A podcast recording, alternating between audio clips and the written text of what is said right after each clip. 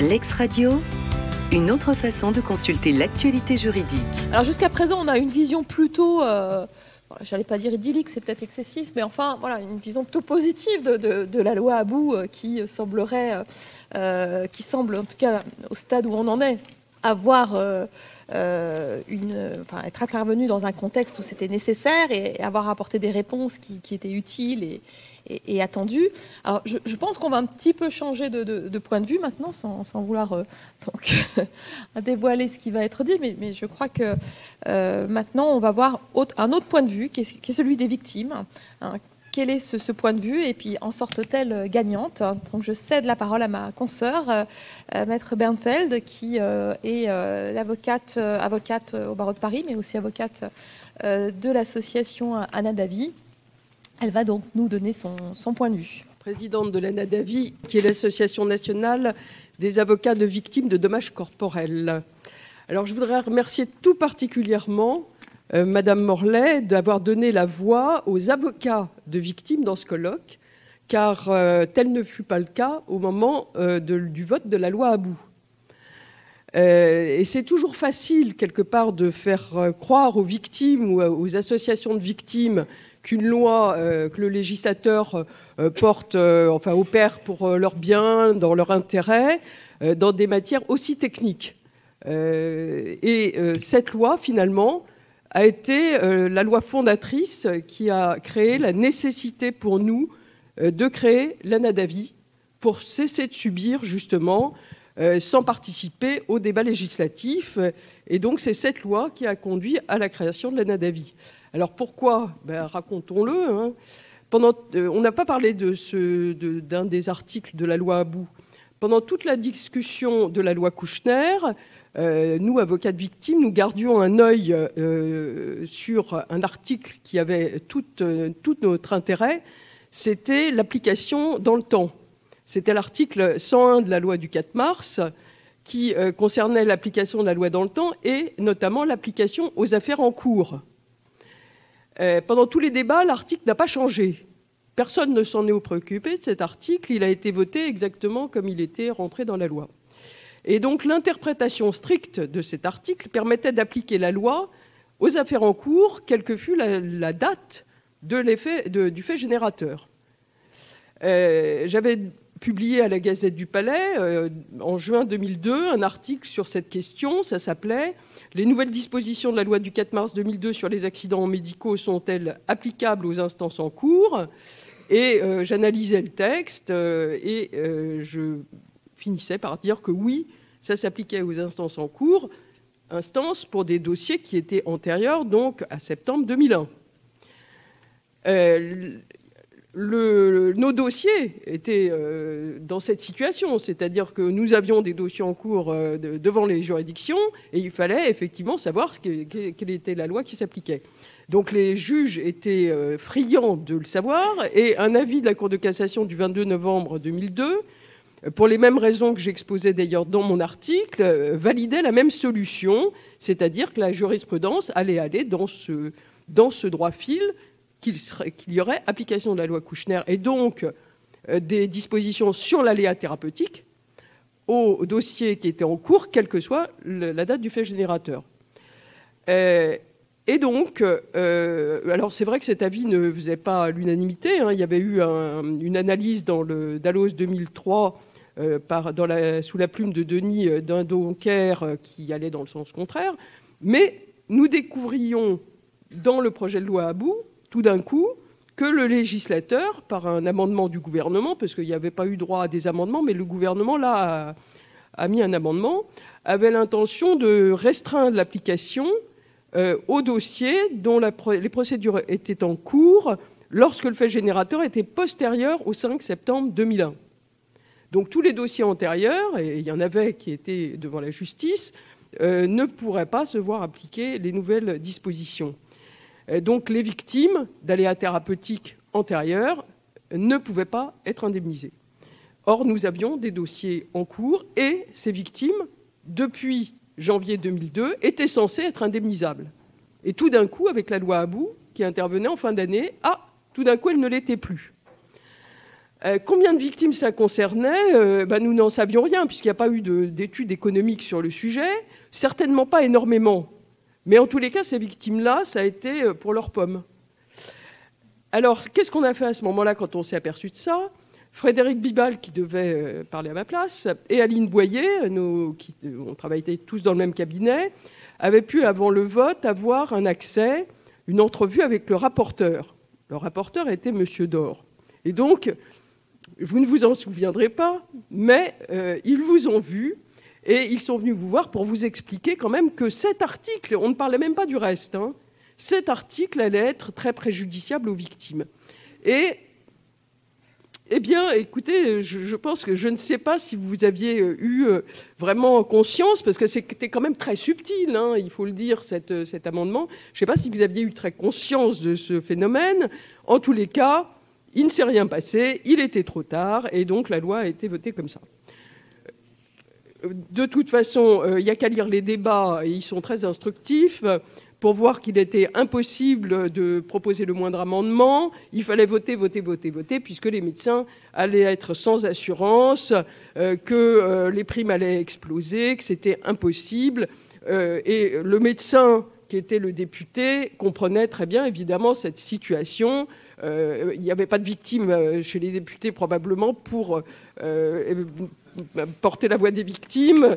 et donc, évidemment, on comprend le problème. Bon, donc les seules victimes qui ont éventuellement gagné un tout petit peu à la non-applicabilité aux procédures en cours, ce sont les victimes d'infections nosocomiales dans les cabinets médicaux, puisque la jurisprudence leur été plus favorable que la loi Kouchner. Bon, donc, euh, on m'a posé une question, hein, euh, les victimes gagnantes, pas gagnantes. Sur l'article 3 de la loi Abou, les victimes ont perdu. Alors, le reste. Article 4. Euh, ça aboutit, donc on l'a vu, à faire régler l'assureur en charge du dossier au moment de la réclamation. Bon, bah, ça a été un capharnaüm sans nom. Euh, pour trouver l'assureur. Alors maintenant, c'est assez tout ça, hein, heureusement, convention, etc.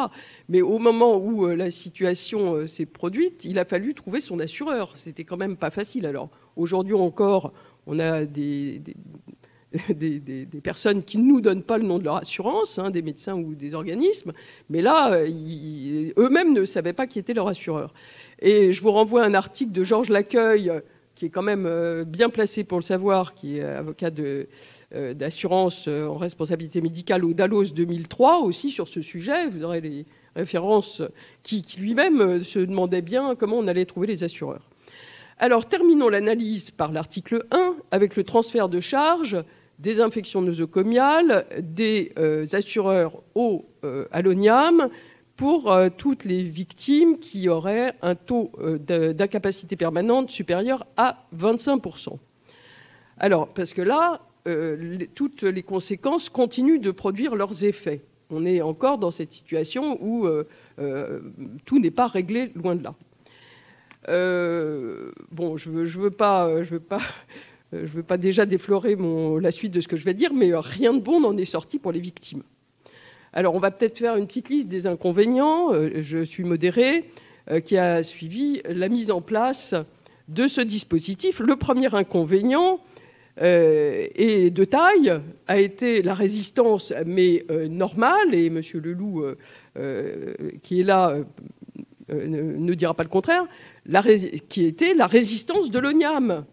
Et c'est normal, l'ONIAM s'est défendu, ce qui a multiplié les procédures longues, et même très très longues, et on en jugera. Par exemple, refus de l'ONIAM d'indemniser les victimes par ricochet, par assimilation avec le texte sur l'aléa thérapeutique. Et il a fallu aller jusqu'au Conseil d'État avec une décision du 9 décembre 2016. La loi Abou, c'est 2002. 2016, Conseil d'État, la Cour de cassation 2017, pour que l'ONIAM finalement cède alors que ce droit était euh, incontesté lorsqu'un assureur est le payeur. Euh, délai aussi extrêmement long avant que les victimes dont l'infection se situait avant le 5 septembre entre le 5 septembre 2001 et le vote de la loi Abou sache euh, qui était euh, redevable de l'indemnisation, puisque la loi ne précisait pas justement euh, cette problématique. Et donc, il a fallu attendre un arrêt du Conseil d'État de 2007 et de la Cour de cassation de 2008 pour savoir qui était le payeur de l'infection nosocomiale de l'assureur ou de l'ONIAM pour cette période, quand même, qui faisait euh, un, an, plus d'un an. et puis ensuite, ce qui continue quand même de, générer pas mal de jurisprudence, comment déterminer ce taux de 25% qui provoque la bascule de l'assureur à, à l'ONIAM. Alors j'anticipe peut-être sur d'autres réflexions qui vont être faites, mais euh, moi, je constate que euh, la difficulté pour nous, avocats, euh, puisque ce sont, quand la difficulté elle est pour l'avocat, en réalité, la, difficulté elle est pour la victime. Parce que nous, de toute façon, on travaille jusqu'à prendre notre retraite, mais la victime, elle a quand même le droit d'être indemnisée peut-être avant la retraite de l'avocat. et donc, comment déterminer ce taux? Est-ce qu'on doit prendre en compte, par exemple, jurisprudence, l'état du patient tel qu'il aurait dû être en cas de réussite d'une intervention pendant laquelle l'infection a été contractée, ou bien est-ce qu'il faut déduire son état antérieur? Bon, ben ça, c'est un arrêt de 2014 du Conseil d'État. Euh, autre cas de figure, s'il y a une concurrence entre une infection avec un taux de DFP à, 20% et un, aléa thérapeutique avec un taux à 10%, alors quel est le taux retenu? Est-ce que c'est l'assureur qui payera pour l'infection nosocomiale ou est-ce que c'est l'ONIAM? Parce que l'ensemble fait 30%. Bon, alors ici aussi, il a fallu que la, Cour de cassation tranche pour dire que c'était l'ONIAM qui devait indemniser. Autre cas de figure, quand vous avez quatre infections qui se suivent, chacune ayant un taux de DFP inférieur à 25%, mais que l'ensemble fait un taux de 50%, qui doit payer Alors là, la Cour d'appel de Versailles a tranché pour le taux global et mis à la charge de l'ONIAM. Mais tout ça, ça fait des procédures qui durent des années. Et quelle est la conséquence de cette incertitude du taux? Eh bien, ça a des conséquences très, très, très pratiques pour la victime. Parce que euh, M. Dor a parlé d'incidents pour parler de, dossiers de victimes extrêmement euh, handicapées euh, on peut parler de dossiers, mais au bout de qui on parle? On parle de personnes, on parle de gens, de parents qui euh, doivent avoir à leur charge des enfants extrêmement handicapés, des IMC, des polyhandicapés, et qui euh, la charge pendant tout le temps où la procédure dure. Bah, qui est-ce qui porte la charge? Bah, Ce sont les parents. Donc, et sans possibilité éventuellement de se faire aider, etc. Donc, qu'est-ce que c'est la conséquence?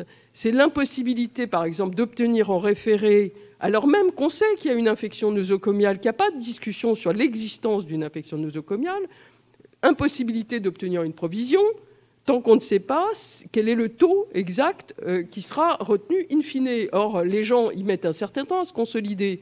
Et donc, tant qu'ils ne sont pas consolidés, on n'a pas de provision parce qu'on ne sait pas qui va payer. Donc là, il y a quand même un problème sur le système.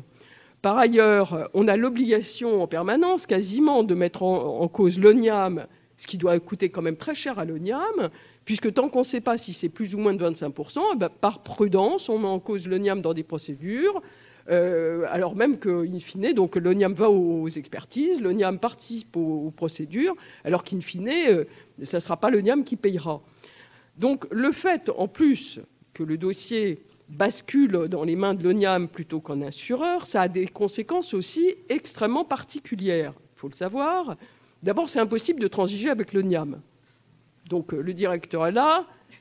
C'est pas possible parce que tout simplement, on nous dit que c'est pas possible hein, en dehors des CCI. C'est-à-dire que si on n'est pas dans le parcours CCI, c'est pas possible, nous dit-on. Euh, ça serait pas possible. Je sais pas pourquoi, j'ai pas encore compris. Mais en tous les cas, l'ONIAM refuse. D'ailleurs, c'est pas une grosse perte, hein, puis-je dire, puisque de toute façon, je m'excuse de le dire, mais compte tenu des, euh, offres euh, quand même assez, assez, assez, assez, assez, je sais pas quoi dire, assez indigentes et très inférieures à la jurisprudence des tribunaux judiciaires, quand on est dans un dossier qui relève de la jurisprudence civile, de toute façon, euh, c'est difficile de transiger et ça rend d'ailleurs les parcours devant les CCI inutiles. C'est pour ça qu'on n'y va pas, sauf quand les victimes n'ont pas de protection juridique, puisque, in fine, quand c'est l'ONIAM qui paye, on sait déjà que euh, ça sera la moitié de ce qu'un tribunal judiciaire nous donnerait. Donc, pourquoi aller transiger? D'autre part, et j'ai presque fini, dans ce...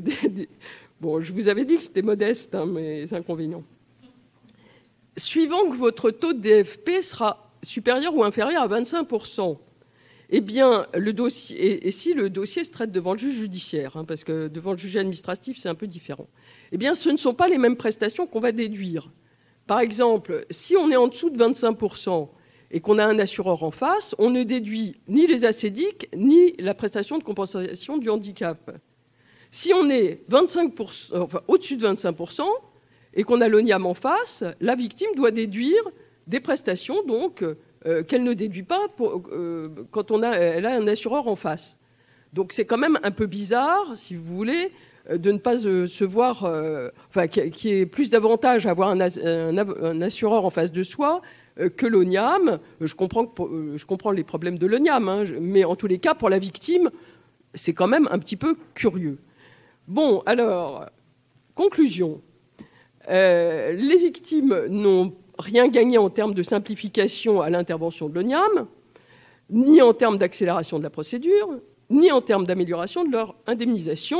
Alors si je me souviens, la question, le point de vue des victimes, en sortent-elles gagnantes Je crois que j'ai fait à peu près l'état des lieux des trois articles. Euh, la réponse est non. Euh, alors, moi j'avais aussi une, enfin j'aurais eu une question. Je regrette que le, responsable de du Conseil de l'Or ne soit parti, mais moi j'avais quand même une question de, bête. Euh, j'ai été enfin, grâce à ma stagiaire dont c'est l'anniversaire aujourd'hui, euh, je la félicite, qui est là. Euh, j'ai été, enfin, regarder un petit peu quelles étaient les cotisations des avocats, comment ça se passait, parce que nous, enfin, c'est quelque chose qui nous a toujours fasciné cette histoire de primes, etc. des médecins parce qu'il euh, y a quand même énormément de médecins, plus que d'avocats, je pense. Euh, nous, nos primes, euh, on paye tous la même chose au barreau de Paris. Tous, on paye 835 euros par an de primes, quel que soit notre chiffre d'affaires. On paye tous la même chose. Donc, c'est le barreau de Paris qui prend le. Et donc, on est 32 000 avocats. Et on paye tous la même chose. Il y a, je ne sais pas combien de médecins en France. Si on avait réparti et mutualisé, il me semble que vous auriez peut-être pu arriver à faire quelque chose et au niveau du Conseil de l'ordre, puisque nous, c'est au niveau des conseils de l'ordre que ces transactions se passent. Alors, bon, vous voyez, c'était une question bête, hein. mais quand même, euh, je me demande hein, quand même s'il n'y a pas quelque chose là. L'ex-radio, une autre façon de consulter l'actualité juridique.